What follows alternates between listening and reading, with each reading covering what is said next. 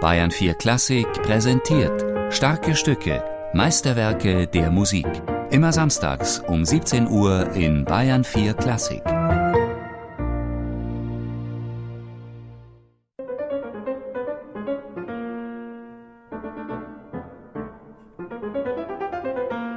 Das ist ja eine von den drei sogenannten Kriegssonaten von Prokofjew, 6., 7., 8. sind ja sehr nah beieinander in der Entstehung und eben ab 39, 40 komponiert.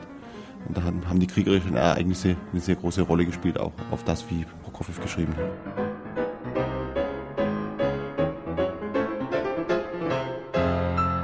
Man hört wirklich auch zum Teil Kampfgetümmel. In der Durchführung vom ersten Satz auf jeden Fall. Das sind ja wirklich fast schon Kanonenschläge.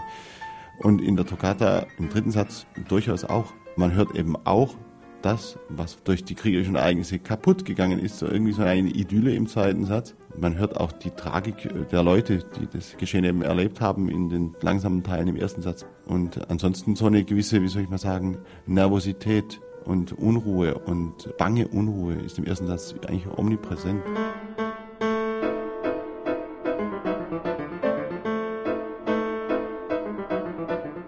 Sergei Prokofjew schreibt seine siebte Sonate erst 1942, evakuiert von St. Petersburg nach Tiflis, im Bann der aktuellen Ereignisse fertig.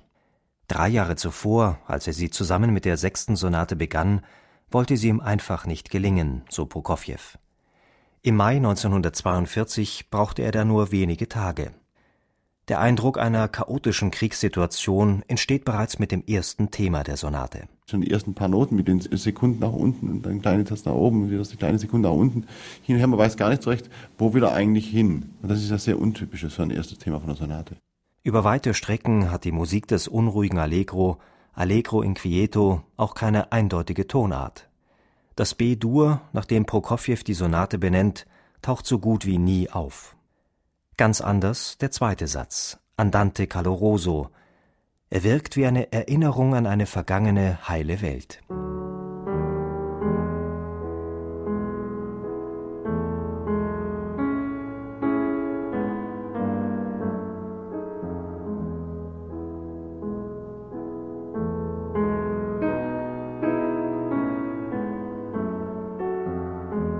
Prokofjew beschrieb sein Komponieren als einzuteilen in fünf Linien.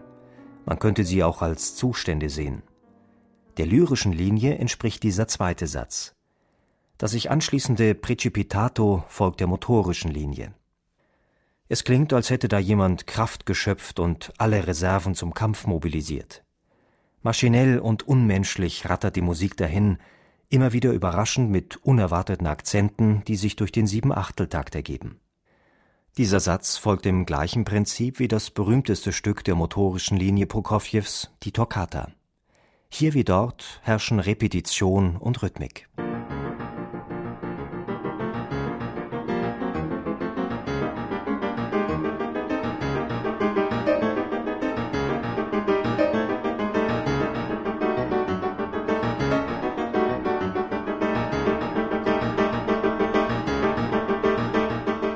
Das hat was mit Technikbegeisterung zu tun bei Prokofjew. Die ganze Industrialisierung hat sich bei ihm sehr festgesetzt und das war ihm, war ihm sehr wichtig und das hat er sehr auch bewundert zum Teil. Und es war auch, auch eine kompositorische Idee, die auch andere Komponisten aufgegriffen haben, nicht nur Honecker. Also dieses technische Element als Zeugnis der Gegenwart.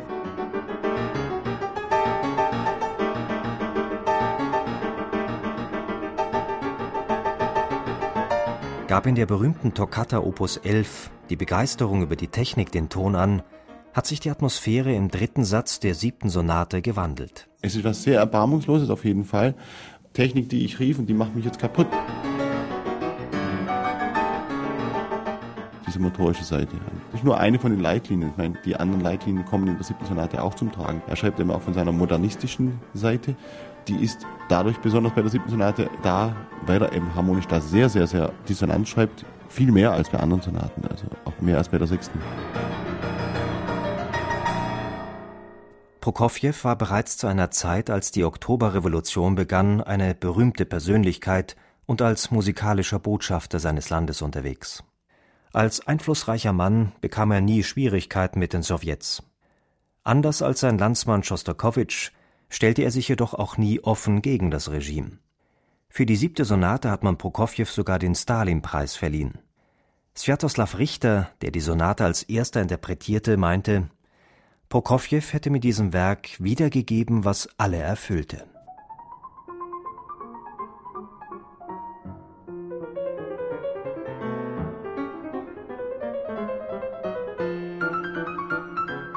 Natürlich am meisten gespielt werden die Ballette, dann eben die klassische Symphonie. Aber ich denke, wenn man ein Credo sucht, sozusagen, wo hat er wirklich am meisten von sich verraten, dann ist viel davon zu finden in den Sonaten. Und insbesondere auch 6, 7, 8.